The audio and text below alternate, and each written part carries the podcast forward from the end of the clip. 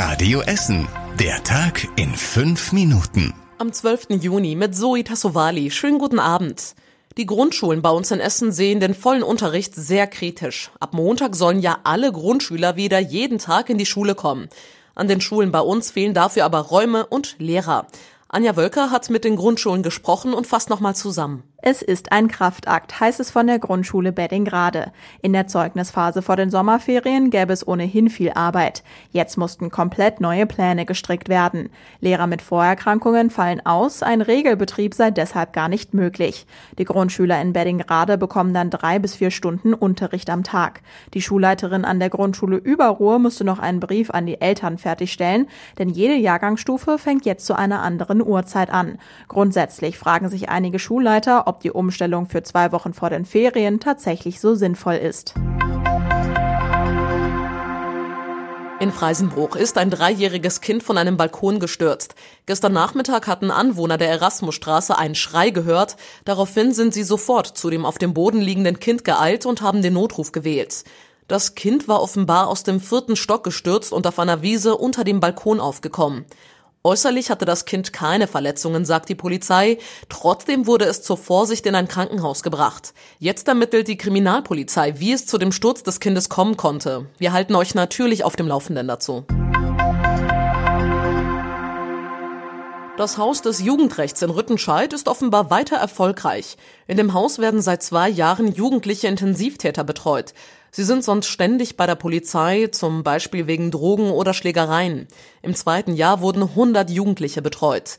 Gleichzeitig wurden auch mehr als 40 Jugendliche wieder entlassen. Das passiert, wenn sie zwei Monate straffrei geblieben sind, allerdings auch, wenn sie ins Gefängnis müssen oder 21 Jahre alt werden. In dem Haus haben Polizei, Staatsanwaltschaft und Jugendamt ihre Büros nebeneinander. Jeder Jugendliche hat nur einen Betreuer, der sich intensiv dann um ihn kümmert.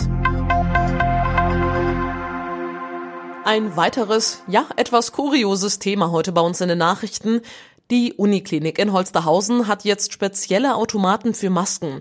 Auf dem Gelände müssen ja alle Besucher einen Mund-Nasenschutz tragen. Und wer keinen hat, kann sich den jetzt an den sogenannten Maskomaten für ein Euro kaufen.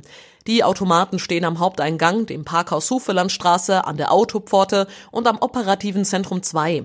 Außerdem gibt es einen weiteren Maskomaten im St. Josef Krankenhaus in Werden. Ein Foto von dem Maskomaten findet ihr auf radioessen.de. Die Stadt Essen wird vom Land NRW bei der Neubelebung von Brachflächen unterstützt.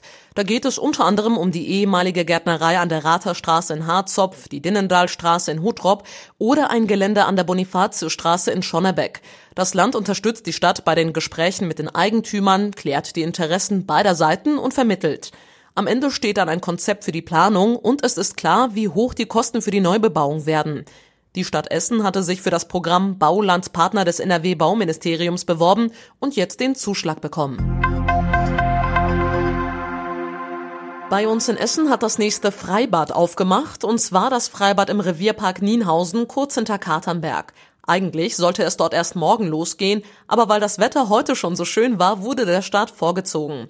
Wie überall sonst gibt es auch im Revierpark besondere Corona-Regeln. Unter anderem darf die Wellenmaschine nicht angemacht werden. Bei uns in Essen sind auch noch das Grugerbad, das Oststadtbad in Freisenbruch und das Freibad Hesse in Delwig auf. Und was war überregional wichtig? Die Bundesregierung hat heute wichtige Teile ihres 130 Milliarden Euro schweren Konjunkturpakets auf den Weg gebracht. Die Mehrwertsteuer soll unter anderem ab Juli für ein halbes Jahr gesenkt werden. Heißt, die Mehrwertsteuer, die bei jedem Einkauf anfällt, beträgt dann nur noch 16 statt 19 Prozent. Für Lebensmittel und Waren des täglichen Bedarfs wird die Mehrwertsteuer von 7 auf 5 Prozent gesenkt. Die Lufthansa will Passagieren in Zukunft vor dem Abflug Corona-Tests anbieten. Laut dem Spiegel sollen noch im Juni oder spätestens Anfang Juli an den Flughäfen in Frankfurt und München entsprechende Testcenter betrieben werden. Und zum Schluss der Blick aufs Wetter. In der Nacht ist es meist locker bewölkt, Schauer oder Gewitter sind eher selten, es kühlt außerdem ab auf 18 Grad. Und die nächsten aktuellen Nachrichten bei uns aus Essen gibt's wie immer morgen früh wieder hier bei Radio Essen.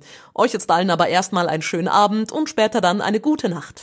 Das war der Tag in fünf Minuten. Diesen und alle weiteren Radio Essen Podcasts findet ihr auf radioessen.de und überall da, wo es Podcasts gibt.